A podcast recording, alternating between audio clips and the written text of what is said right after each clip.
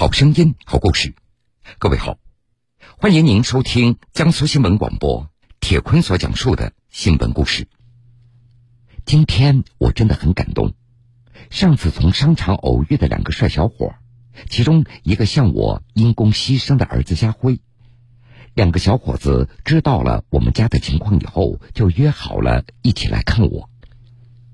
十二月十号。常州金坛一位母亲在社交平台分享了一张和两位小伙一起吃火锅的照片，感动了众多网友。这位母亲叫窦美娟，和她一起吃饭的两个小伙是她在十二月三号那天在商场里偶遇的陌生人。您是不是觉得有些奇怪？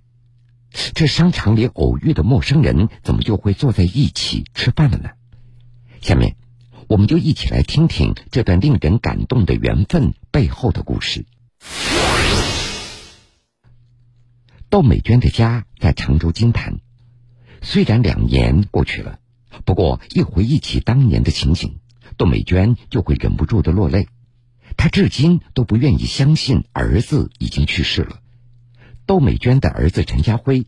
生前是江苏出入境边防检查总站南通边检站执勤四队的民警。二零二零年十一月四号晚上九点多，陈家辉在赶往江苏燕达海门重型装备制造有限公司码头执勤的途中，被一辆违章行驶的社会车辆给撞伤了。虽然被紧急送医。不过，因为脑干和肺部受伤严重，最终还是在四天以后不幸去世。事后，南通出入境边防检查站认定陈家辉因公牺牲，他被江苏出入境边防检查总站追记个人三等功。窦美娟在常州金坛一家服装厂从事缝纫工的工作，丈夫是一名油漆工。一九九八年出生的陈家辉是他们的独子。二零一六年参军，二十岁就进入边防检查站，成为一名民警。在窦美娟的眼中，儿子家辉从小到大就是一个懂事的孩子。用他的话说，儿子非常勤奋能干，从来不让我操心，还特别能体谅父母的辛苦。每次回家，他都舍不得走。每次回来。他都会给奶奶和外婆一些钱，让老人注意身体，还会把每个月的工资转给我，而他自己只留一小部分。窦美娟还记得，二零一九年母亲节的时候，儿子给她写了一封信，在信中说自己一定会好好的工作，把自己给照顾好，还嘱咐父母不要舍不得花钱。这封信，窦美娟一直珍藏着。在窦美娟家中的客厅里，摆放着很多儿子家辉生前的物件和画像。柜子上的显眼处摆放着人民警察因公牺牲证明书和三等功的奖章。陈家辉入伍时的座右铭“愿心中的怒火化为前进的燃料”也摆在一旁。一直到现在，儿子陈家辉的卧室被窦美娟打扫得干干净净。卧室的衣柜里还挂着儿子穿过的军装和警服。在窦美娟看来，儿子的物品一定要保留着，就好像儿子还在身边一样。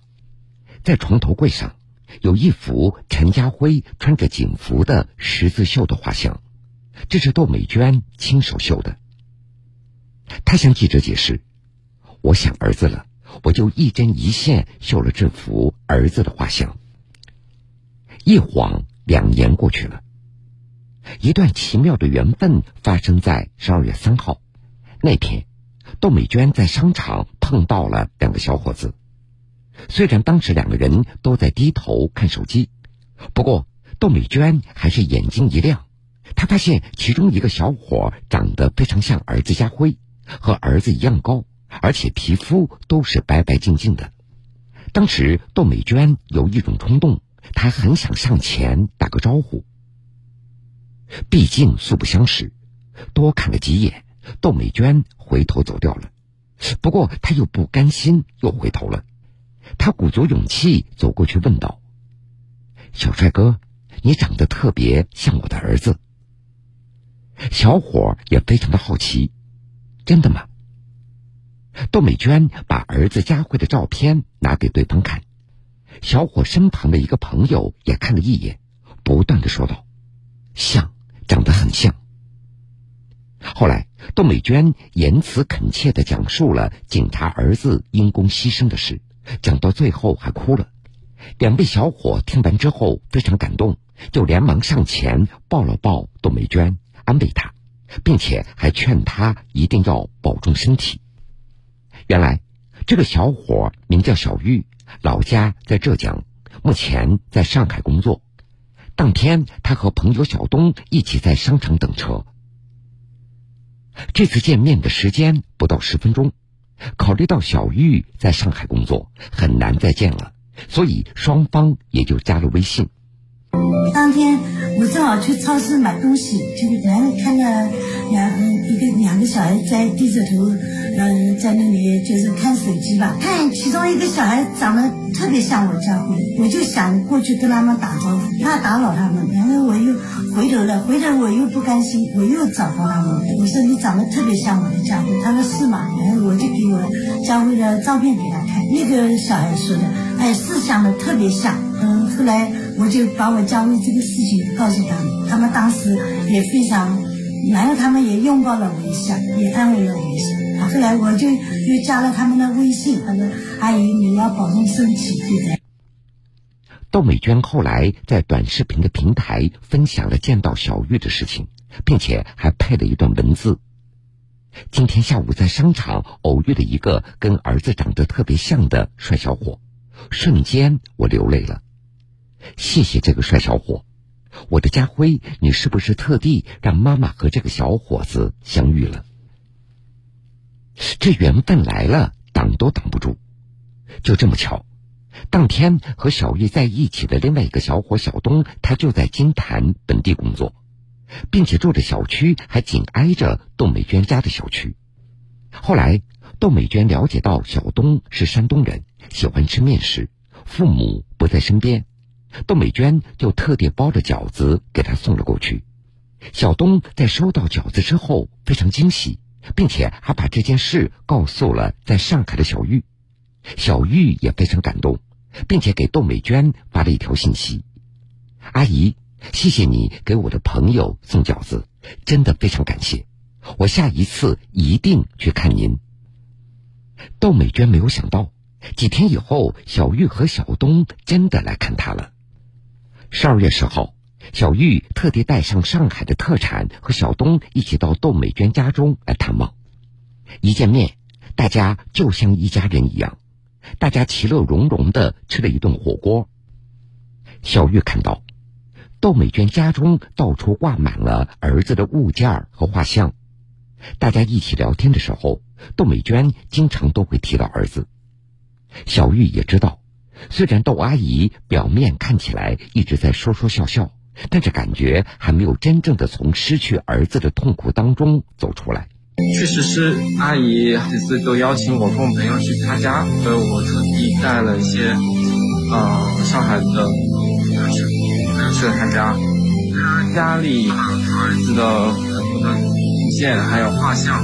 还有他自己织的他儿子画像的那种十字绣，并且跟我们聊天的时候也只是，呃，基本上三句话两句话都不离开他儿子，感觉到他还是虽然表面上看起来一直在笑说说笑笑，但是但是没有真正的走出来。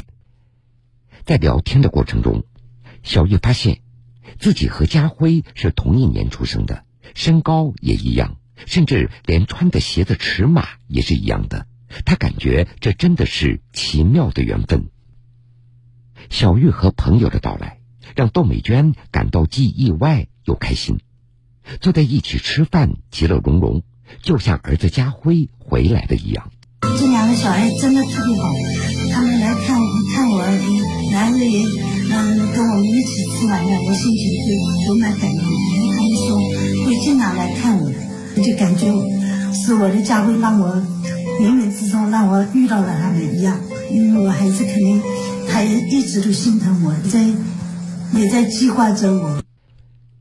这次见面以后，小玉去了上海，不过，她与窦美娟依然保持联系，会时不时分享生活中的一些事情。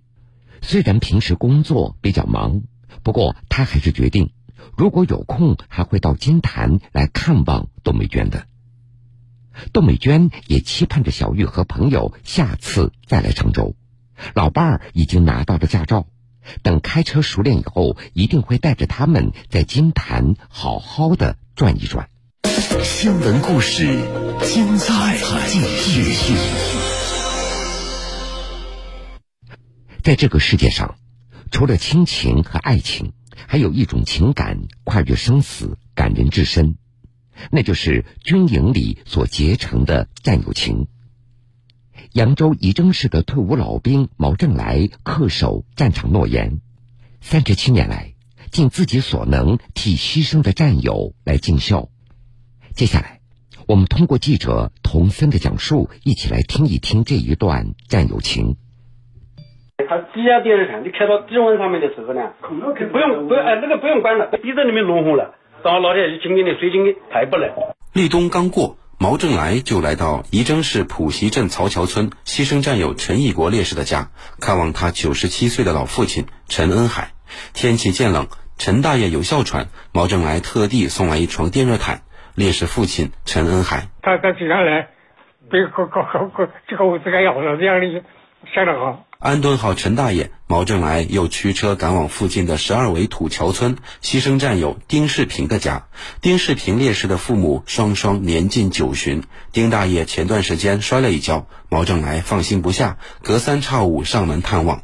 丁世平烈士哥哥丁世林，他们来的次数已经我要讲我记不清了，有很多很多，就跟这个家里那个亲戚朋友一样的，大家都高兴的了。一九八二年底。不到二十岁的毛正来和陈义国、丁世平等仪征老乡应征入伍，一同进入原南京军区一师某团九连，三人结下深厚情谊。一九八四年七月，他们所在部队被调往老山前线参加对越自卫反击战。战斗开始前，连长和全连官兵共同立下卫国誓言。毛正来连长就已经跟我们全连就开始做动员，就讲了，我们九连的兄弟们。到了上了阵地以后，如果有谁牺牲了，我们活着的战友一定要为他对这个父母尽孝。战斗持续到一九八五年初，毛正来因为身负重伤被撤下火线治疗，而战场上两位老乡丁世平和陈义国先后壮烈牺牲。